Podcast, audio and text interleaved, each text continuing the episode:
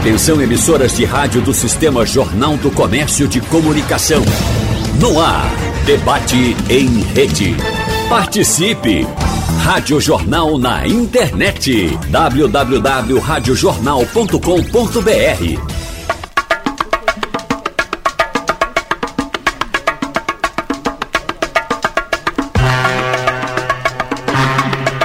Antônio, São João, São Pedro e São Paulo, patronos católicos que são celebrados nas igrejas em todo o mundo. Neste mês de junho são festejados também fora dos templos religiosos e chegam aos arraiais junto com a musicalidade, a gastronomia, o vestuário e tantos outros elementos típicos da festa junina. No debate de hoje nós vamos falar com os nossos convidados sobre a relação da religiosidade católica com a tradição dos festejos juninos na cultura popular. E nesse debate nós temos a honra de receber aqui no estúdio três convidados que prometem muita informação, viu? Vou começar aqui pelo estreante nos nossos debates, não para lhe deixar nervoso, viu? que você já está em casa, fique à vontade. Ayrton Carvalho, ele que é diácono permanente da Arquidiocese de Olinda e Recife, gestor da Casa do Pão. Prazer recebê-lo nessa manhã, bom dia. Bom dia, Natália, bom dia a esses queridos professores que aqui estaremos juntos. É, tenho a alegria de celebrar esse período junino e falar dele. Então, para mim, é momento de alegria. Ai, para a gente também. São João é festa, né? A gente está aqui para entender o contexto histórico também, religioso. Mas a festa, a alegria marca esse período, ainda mais um momento em que a gente volta de tanta dificuldade, de pandemia. Estamos aí hoje muito mais tranquilos, mas eu vou continuar aqui anunciando os nossos participantes de Seu Marroquim. Ele que é doutor em História Social pela Universidade de São Paulo, a USP, e membro do Instituto Arqueológico, Histórico e Geográfico Pernambucano. Prazer recebê-lo de novo aqui. Bom dia. Prazer, Natália. Prazer, a Ayrton. Prazer, Sibeli. É, vai ser ótimo bater esse papo e pensar sobre nossas histórias. É verdade. E para fechar o nosso time, Sibeli Barbosa, historiadora e pesquisadora titular da Fundação Joaquim Nabuco, a Fundage. Um prazer também recebê-la de novo aqui. Bom dia. Bom dia, Natália. É um prazer enorme estar aqui novamente. Bom dia para os ouvintes, as ouvintes, né? Prazer também estar aqui compartilhando esse momento com o Disseu e meu diácono Ayrton. Então, vamos lá começar. Vamos embora. Já tem dúvida chegando. Eu quero dizer para o ouvinte assim. Vem com a gente no FM 90.3, no site da Rádio Jornal, com imagem, com áudio, você que escolhe. No Instagram da Rádio Jornal, a gente está lá com imagens também para que você nos assista. Nesse canal você é mais do que bem-vindo a deixar o seu comentário, a mandar a sua pergunta e também no nosso WhatsApp 991478520 disponível para você. Nós estamos ao vivo aqui na Rádio Jornal Recife, Rádio Jornal Caruaru e também Rádio Jornal Garanhuns. Pernambuco falando para o mundo. Ayrton Carvalho, quero começar com você. Está representando aqui a, a fé católica. Bom, a gente quer entender, vamos partir do princípio. Por que Santo Antônio, São João, São Pedro e São Paulo representam os festejos juninos? E mais, muita gente fala de Santo Antônio, São João, é, desculpa, Santo Antônio, São João, São Pedro. E o São Paulo às vezes fica de ladinho. Por quê? é, primeiro, a, esse momento forte para a gente aqui no Nordeste, né? Se a gente tem um momento tão especial em outros períodos do ano, em outros lugares, para nós, momento da mesa farta, da, da colheita do feijão, do dia 19 de março de São José, que se liga a São João de alguma forma. E certamente, se nós tivéssemos outros santos nesse período e que tivessem sido colocados mais uh, ou trazidos mais pelos evangelizadores uh, de força forte, como foram esses, certamente seriam lembrados. Hoje é dia de São Luís Gonzaga. E São Luís Gonzaga ficou escondidinho, porque ele é santo jesuíta. Hum. E certamente os jesuítas não estavam muito preocupados com essa questão da devoção, devoção popular, como os franciscanos. Nós temos o primeiro convento franciscano, os historiadores sabem mais do que eu, aqui no convento, no, em Olinda. Então os franciscanos a devoção a Santo Antônio no mundo inteiro desde o século XIII e tudo mais.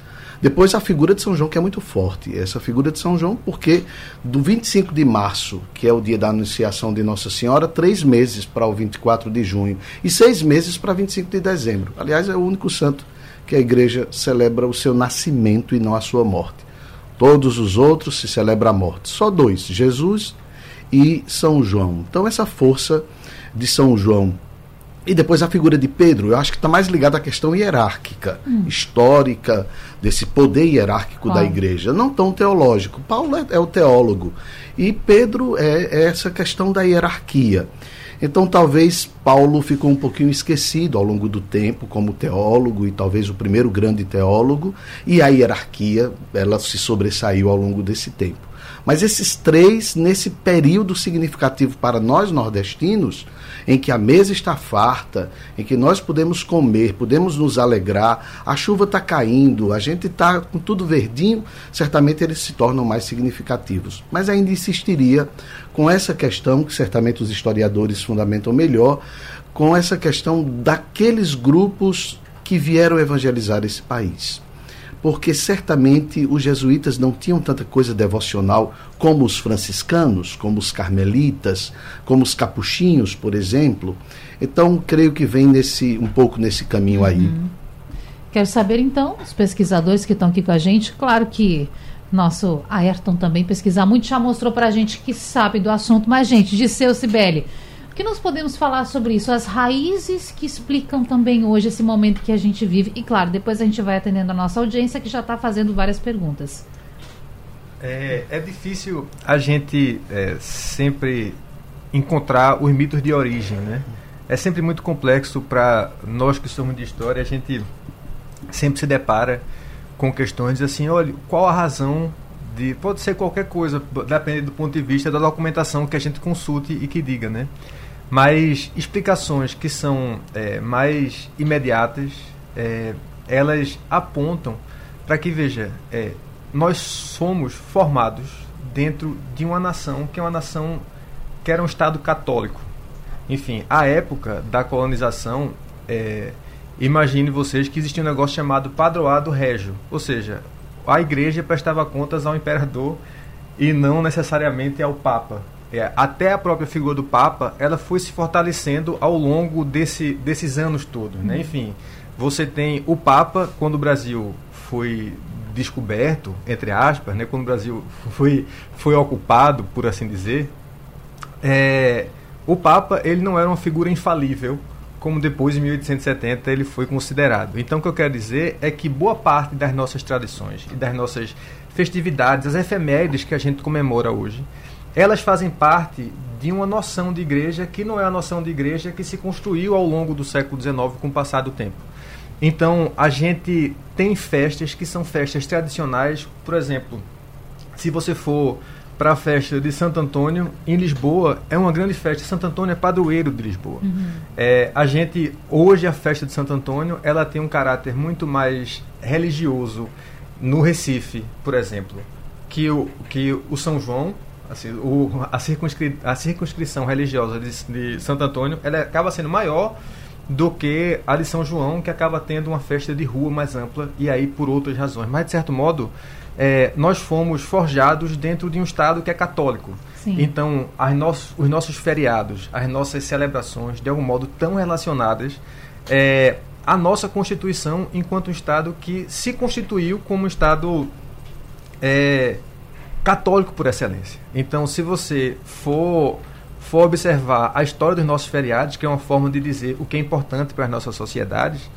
é, você vai perceber que grande parte desses feriados está associado a, efeméride, a efemérides que são católicas, por assim dizer, em dias de santo e etc., e celebrações do calendário litúrgico. Uhum. É, que se for a longo prazo, você vai ter, você vai remontar a tradições pagãs, por exemplo, a período de colheita e etc. Enfim. É interessante essa questão das tradições é, pagãs, né? É, é, a Igreja Católica, é, se pensarmos a história né, dela, ela tem uma característica muito interessante, que é essa da assimilação. Né? Na idade, no final da Idade Média, né, no início da Idade Moderna, o que se observa muito é uma justaposição, uma adaptação né, dessa, de ritos da igreja, né, de, de, de, comemorações relacionadas aos santos, né, às santas, a outras festividades uhum. né, que já existiam. Porque se nós pararmos para pensar, acho que quem fala muito disso é um autor chamado Peter Burke sobre a cultura popular na Idade Moderna, né, era preciso que a igreja conquistasse não é, aquela população campesina. Né? E, e, não é do dia para a noite que você né, muda a chave. Né? Quer dizer, na verdade, você tinha uma longa tradição é, ali na Europa e no Oriente, no Oriente Médio, né, é, de cultos é, da, desde a antiguidade relacionados ao fogo, né, a, a fogueira, a, a, fogueira na verdade ela, ela representava essa celebração de alguns deuses e deusas né, da, da antiguidade. Então, Tamuz, Adonis na Grécia. Né? Então, sempre essa ideia da, do fogo da alegria, era muito chamado isso, o fogo, estava né, muito presente. Por quê? Porque era o momento, é, em junho, do solstício na Europa né, e no, Oriente, na, no hemisfério norte, é, do solstício de verão. Então é um momento de celebração, né? é um momento é, é, é de colheitas. Então, só que lá, né, o trigo, aqui vai ser o milho, né? já é uma adaptação. Mas se nós pararmos para pensar que a sociedade é, europeia, né, ali na Idade Média, era extremamente rural, então eles eram muito ligados aos ciclos né, de colheita, de plantio, uhum. e essa necessidade de agradecer. Então, e também é, festejos ligados ao casamento, à fertilidade. Então, pedir para esses deuses e deusas é, que, que, né, que, que fossem férteis, etc. Então, naquele momento, quando a igreja, é, quando o Império Romano, inclusive antes até, lá no século né, 4, vai é, é, é, se tornar é, cristão e depois você tem né, a, a, Igreja Católica Romana. Então, esse império se depara né, com uma série de outros cultos. E aos poucos, é, os próprios fiéis vão adaptando né, aqueles festejos aos da igreja. Então, por isso o São João, por exemplo, está muito ligado, já como o Natal está ligado muito Sim. ao culto de Mitra, que era no Império Romano muito comum. Né? O São João também é uma uma adaptação a um culto pré-existente, daí a fogueira, que era esses festejos do fogo, né? Que, que já existiam na antiguidade. Então, é bem interessante. E, e talvez, velho, até a própria tradição judaica, como, como a gente sabe, né? O fogo é muito forte na tradição judaica. Vê, vê lá o Sinai, quando Moisés so, sobe, a sarça uhum. que, que não se consome, mas queima. E a figura de João porque o sinal entre Maria e, e, a sua prima vai ser novamente a fogueira, vai ser o fogo, né? Então tá tudo nessa nessa esteira aí nesse caminho. Mas você falava uh, sobre essa questão da construção dos santos, eu lembrava de um livro clássico hum. que os, os, historiadores gostam muito e eu já folhei, chamado A Fábrica de Santos, que a igreja, em um período da história também, ela coloca no centro a figura do santo e não a figura do Cristo. Sim. É aquele que é exemplar. E porque ele é exemplar, leva-se o andor, o andor vai na frente, todos vão atrás, para seguir aquele exemplo dessa pessoa e etc. Então, nesse período, nós temos também essas figuras fortes, definidas pela igreja nessas datas, que são também, até certo ponto, exemplares para a vida das pessoas. Daria como exemplo a questão do martírio tanto Pedro no ano 67, numa daquelas sete colinas de Roma, né, minha gente? E depois, a, antes dele, a, a, própria figura de João Batista, com a história lá de Herodia, de Salomé, se é uma questão passional, se é uma questão teológica, a gente faz uma outra leitura, mas do martírio, desses que deram a vida, derramaram o sangue, o próprio Santo Antônio, que vai viver uma vida de pobreza, uhum. deixando de ser é, é, é padre, padre agostiniano para se tornar um franciscano, pobre, humilde, seguidor de Jesus e etc vão se tornando também aí na, no imaginário popular e católico também exemplares, né? Então essa eh, os historiadores têm expressões belíssimas, né? Essa coisa da história de longa duração, essas memórias de longa, de, de média e de curta duração, que de alguma maneira vai bater na gente, né? A gente talvez alguém pode dizer é mimetismo, vai dizer sei lá o que é, mas quando a gente, a gente olha de alguma maneira o que a gente vive nesse momento agora, não é? Sibeli fala de, de uma forma tão bela e de seu também, que talvez estejam nessas nossas memórias de longa, mas que aqui nesse momento toca o nosso povo de um jeito Sim. que o mundo muda. E aí eu estava hoje pensando, vindo para cá e pensando, é, como muda na história. Há um tempo, Francisco de Assis era uma grande referência na Itália. Hoje, quando a gente chega na Itália, a figura não é mais São Francisco, não é mais Santo Antônio. A figura hoje é Padre Pio de Pietreutina, Os jovens, os mais jovens da Itália, têm Padre Pio. A gente passa hoje no convento do Imperador, não tem mais tanta gente. A festa de Santo Antônio, que era um alvoroço, aliás, padroeiro de Pernambuco, né? É, era um alvoroço. Agora, é, sei lá, há um cambiamento, há uma mudança, não é, de alguma forma, mas parece que o centro, lá da memória da fogueira e etc. É, só para exemplificar, eu tenho uma pessoa na família que deixou de ser católica e virou evangélica, uma pessoa Sim. muito séria, etc. Só que dia desses eu cheguei em Caruaru na casa dessa pessoa de minha família e tinha uma fogueira acesa. E eu perguntei, mas olhe, é, para o evangélico não existe fogueira para santo.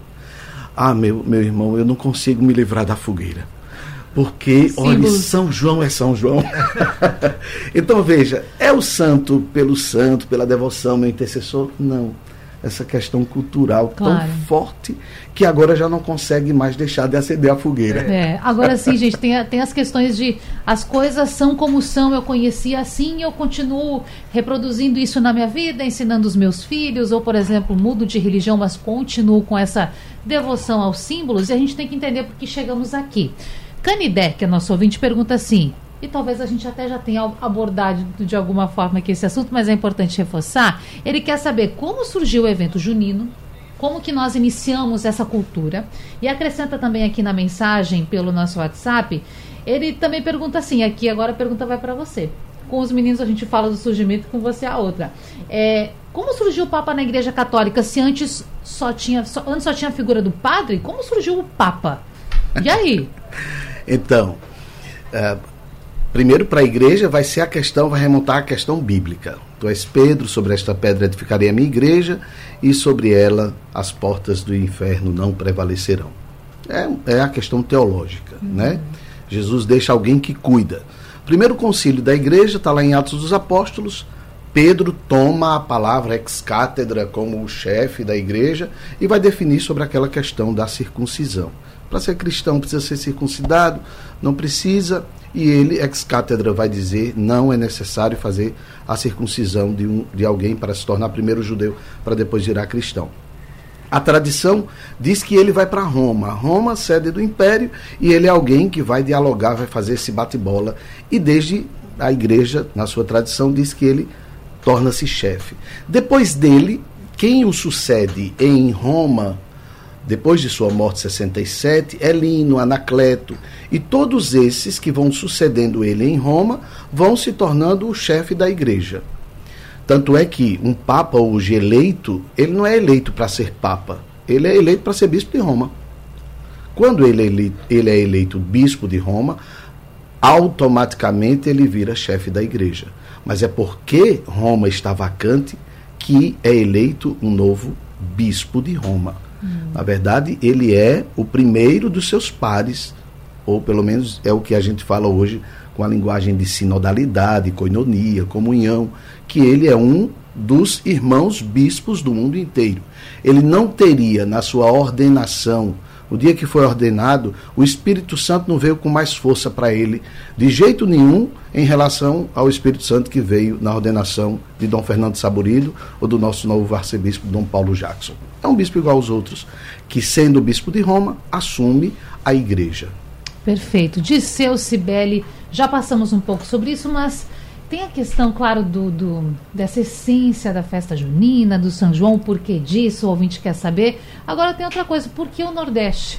Por que aqui? Porque a gente vê outras regiões que não tem de maneira tão forte essa cultura. Por que isso, gente? Vou começar com o Sibeli, pode ser? Pode ser. Bom, é, os festejos juninos, né? Então, como nós tínhamos conversado, né? Tem já essa tradição que remonta, né? No hemisfério norte, que vem para o Brasil né, com a, a, os missionários da, da igreja, né, também é, franciscanos, jesuítas. Né, é, agora, sempre, os primeiros relatos, acho que disse, pode até falar mais, no, no início da colonização já mostravam inclusive nas missões, né, essa, esse festejo com a fogueira já atraía muito, inclusive, é, po os povos indígenas que estavam nessas missões, que segundo os relatos, né? Estou falando aqui dos relatos. Sim. É, gostavam muito, né? É, porque também esse, esse, esse né? Ligado a, a, ao fogo, folguedo ligado, né? É, sempre foi parte, inclusive, de, de, de, de celebrações é, indígenas, enfim. Agora, Durante é, é, esse tempo, né, é, vamos pensar aqui nos, nos últimos séculos, esse festejo era um festejo ligado a populações rurais, né? É, mais isolada, sempre foi uma festa mais privada. Ela não tinha essa dimensão, esse festejo, como nós temos hoje. Isso é do século XX. Uhum. Na verdade, o São João, como nós conhecemos, como essa grande festa, né? e com essa sobreposição. Perceba, é uma das festas mais completas em termos de assimilação de influências. Então, no primeiro momento não tinha assim, ah, o forró, nem tinha, né? Era um festejo em torno da fogueira, ele tinha um caráter mais religioso, mais familiar, em propriedades rurais. Com a chegada é, é, da corte é, portuguesa aqui, do Dom João VI, esses elementos de corte também vão sendo incorporados. Então, a ideia da quadrilha vem muito dessa, dessas danças de corte da Europa, mas acho que vou deixar para Disseu também falar um pouco mais sobre isso. E foram entrando outros elementos. Agora, pensando que são populações rurais e brincantes, né? então, instrumentos musicais, musicalidades afro-indígenas entram, porque nossa população é uma população né, principalmente no Nordeste, muito afro-indígena. Então, esses elementos vão sendo incorporados. O milho, né, as comidas, porque o milho é daqui, das Américas, então já não é aquele trigo lá da europeu, mas é o milho. Então, como festejo, ele era ligado, novamente, a, essas, é, é, é, essas propriedades rurais e, e essas regiões. Agora, no início do século XX, com, principalmente com a popularização, a gente nota já alguns registros dos anos 30, né, em alguns clubes, mas ainda era algo de rua.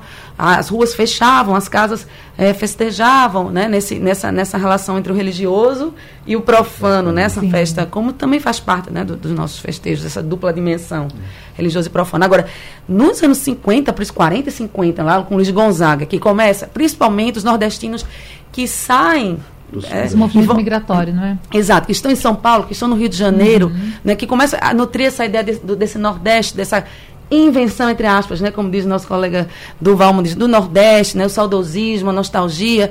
Então, quando o Gonzaga começa a cantar também, né, é, é, é, é, tocar, então começa a haver uma grande popularização do forró, do forró bodó, que já é uma, segundo Câmara Cascudo, já é uma, uma, um termo ligado, é um termo africano, é, é de origem africana, quer dizer, festa, festejo, né?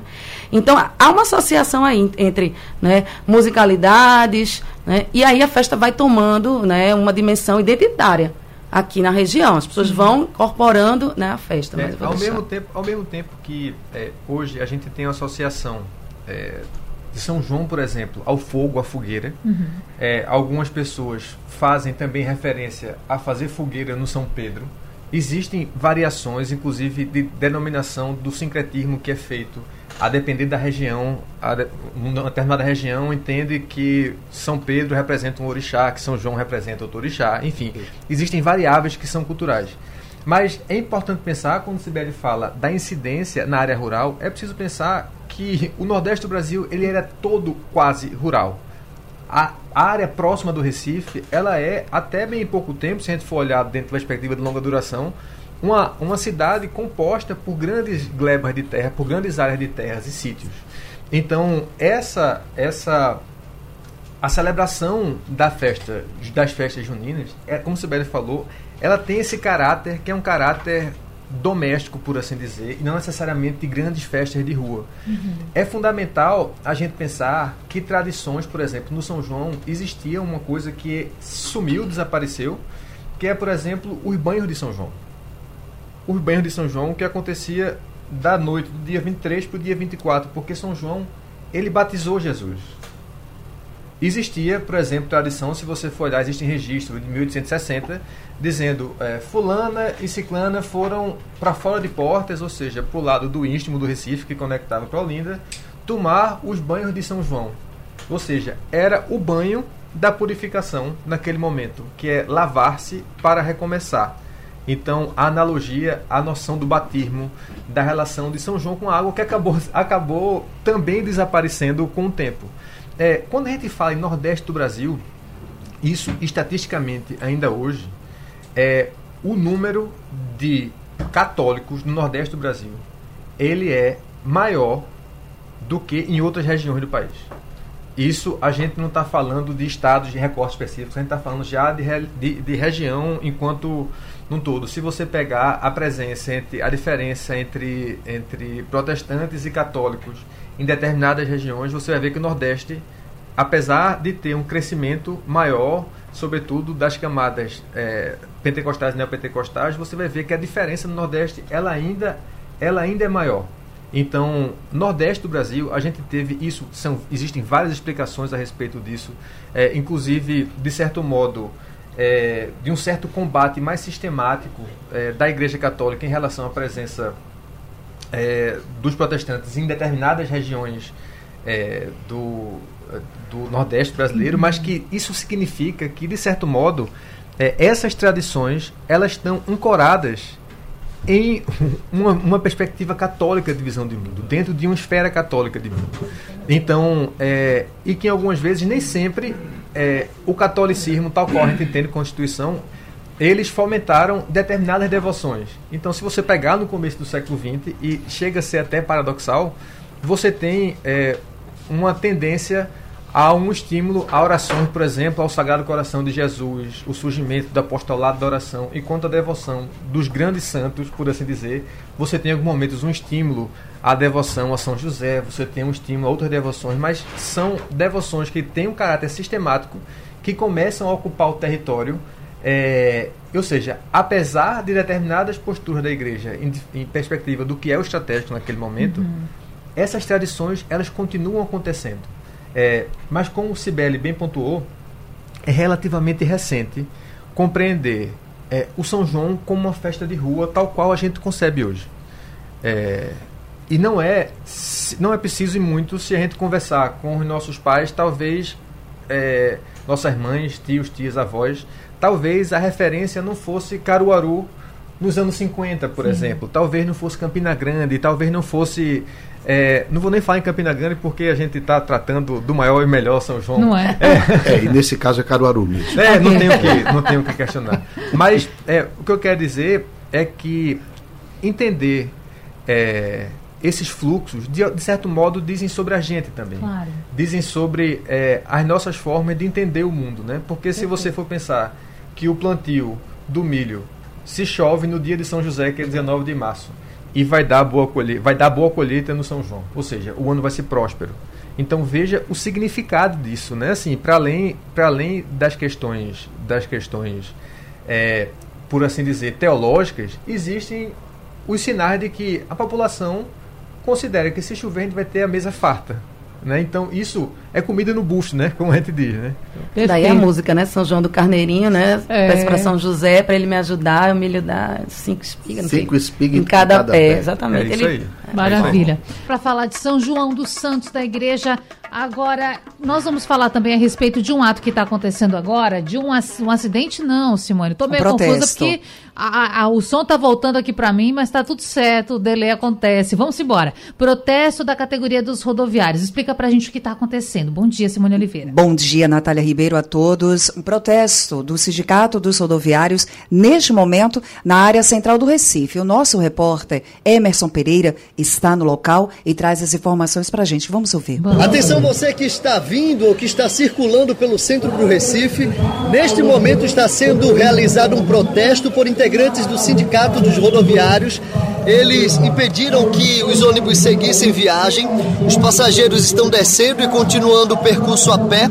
Esse ato está sendo realizado aqui na Avenida Guararapes, Rua do Sol, também ali na ponte eles cobram mais segurança no transporte público. Emerson Pereira, Rádio Jornal, Rádio Notícia. Olha, Natália, esse protesto acontece na ponte que ele cita, é a ponte do Arte Coelho, aquela que fica ali próximo aos Correios. E de acordo com o Sindicato dos Rodoviários do Recife, região metropolitana, ofícios já foram enviados à Polícia Militar, além de audiências públicas e denúncias junto ao Ministério Público do Estado. Mas até agora, de acordo com o sindicato, nada foi oficializado. Rádio Jornal, Rádio Notícia. Obrigada, Simone. A gente continua acompanhando isso que mexe com a vida de muita gente.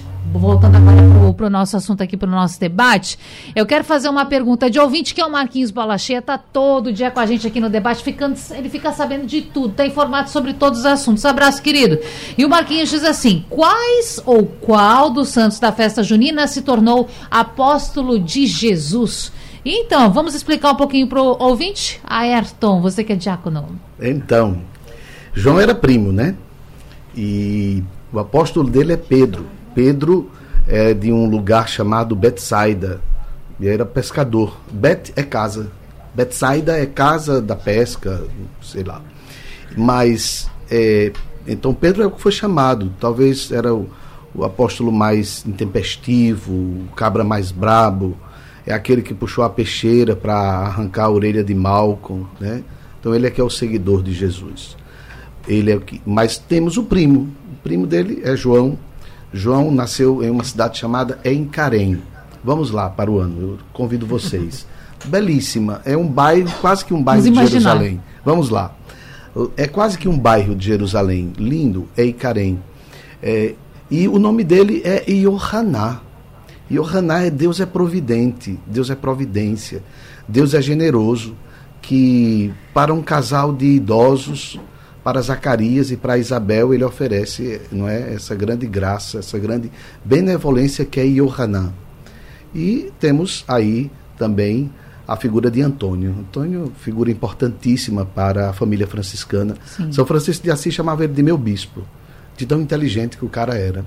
Ele fez parte dos agostinianos, depois foi para a vida franciscana.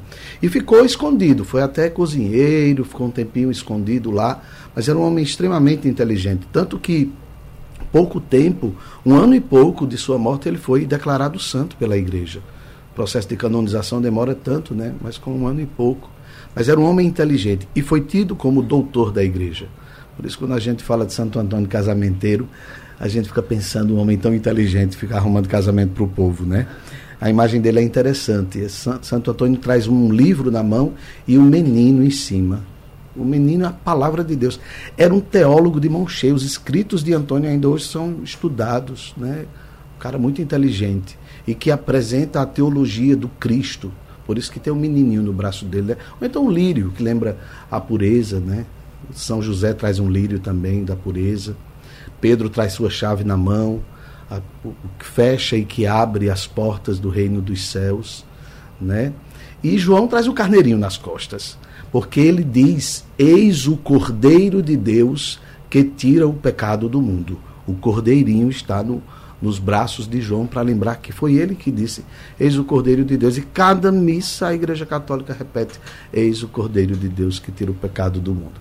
Mas você me perguntou somente sobre o, o apóstolo. E Sim. eu falei dos três. Ah, mas não tem problema, porque a resposta é completa. Giseu Sibeli, eu quero saber o seguinte: sobrar aqui no meu ouvido, por que nós utilizamos esse termo casamenteiro para Santo Antônio?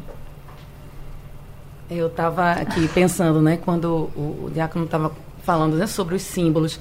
É, como é interessante, é, para que aquelas populações né, rurais ali na, no final da Idade Média, na, desde a Antiguidade, né, conseguissem é, é, aderir aos ritos católicos, era preciso haver muita identificação. Então, quando uhum. ele fala do carneirinho, né, o, o carneirinho que você está ligado ao quê? Ao pastoreio, né? Tá, ao pastoreio, né? Desculpa. Claro. Então, está ligado, a, novamente, a uma população rural, a, a, né, que criava é, carneiros. Então, essa identificação né, de, de símbolos da cultura rural, né, com esses outros elementos, né, do, enfim, dos, é, dos santos, né? Então, o carneirinho, é, e, e, as pessoas se identificam. E essa questão do, do casamento era interessante porque também os ritos da antiguidade prezavam muito pela questão da fertilidade, né? E do casamento. O casamento ali era muito associado, não era esse casamento romântico como a gente tem aqui, né, de alguns poucos séculos para cá.